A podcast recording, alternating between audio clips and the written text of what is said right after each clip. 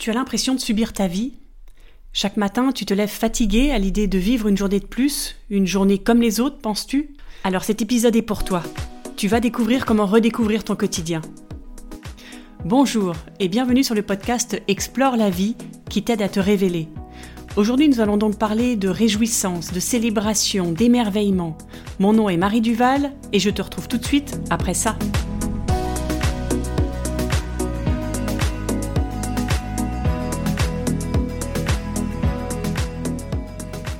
Je te rappelle que si ce podcast te plaît, pense à le partager et à le noter, ça permettra à d'autres personnes de profiter de ces inspirations et de transformer leur vie.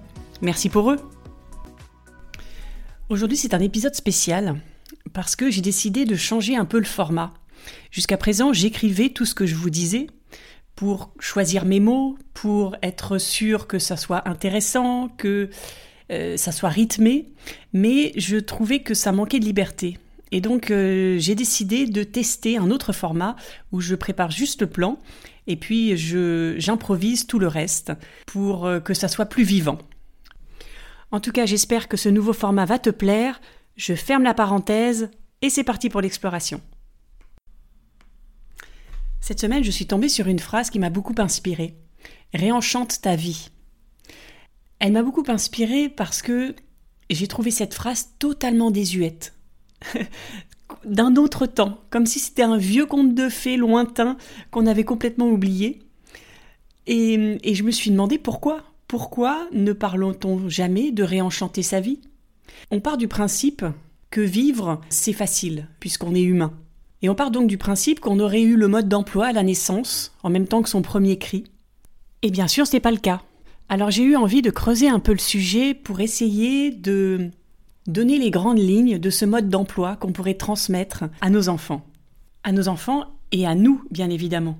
Quel que soit ton âge, quelle que soit ta situation, tu peux apprendre l'art de vivre. D'abord, prends conscience que tu es unique. Personne ne peut te ressembler. Personne n'a le même vécu, le même passé, les mêmes capacités, les mêmes compétences, les mêmes idées que toi. Tu es unique et tout ce qui est unique est rare. Donc, n'essaie pas d'imiter les autres.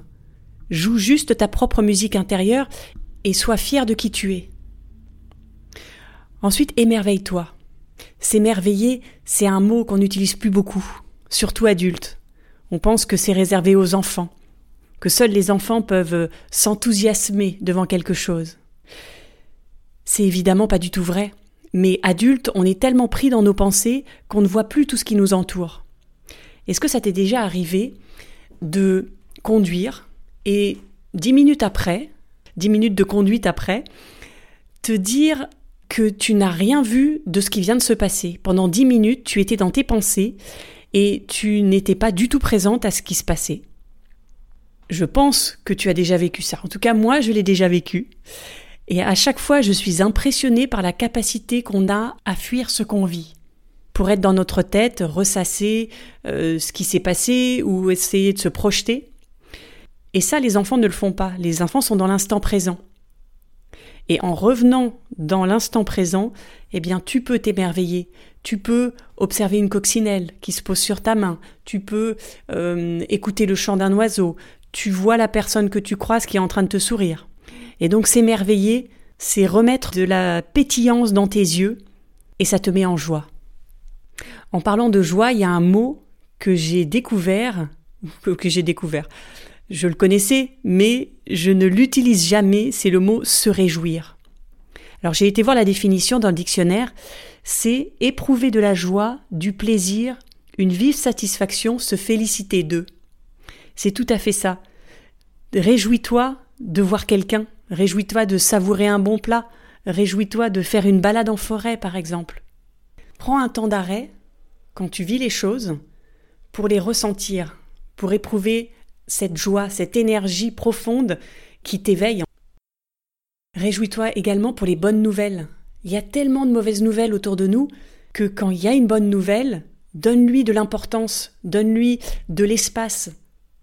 Sois créative également. Être créative, on l'a vu la semaine dernière, c'est penser solution et non pas problème. Tu es une personne unique, tu as un point de vue unique et tu as des idées uniques. Donc les solutions que tu vas proposer à chaque problème que tu vas rencontrer, personne d'autre ne pourra avoir la même solution que toi au même moment. Et en prenant plaisir à jouer, en proposant des solutions à chaque problème que tu rencontres, eh bien tu crées ta toile. Comme le peintre qui touche après touche avec son pinceau compose son chef-d'œuvre, toi, avec tes solutions, avec les décisions que tu prends, les choix que tu fais à chaque instant, tu donnes consistance à ta vie, tu lui donnes une couleur, et tu fais de ta vie une création artistique. Et puis, on ne peut pas parler d'art de vivre sans parler de célébration. Quand tu réussis quelque chose, ouvre ton agenda et prends rendez-vous.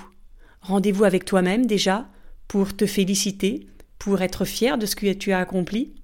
Prends rendez-vous également avec ton conjoint ou avec tes amis, avec ta famille, pour célébrer ça, trinquer.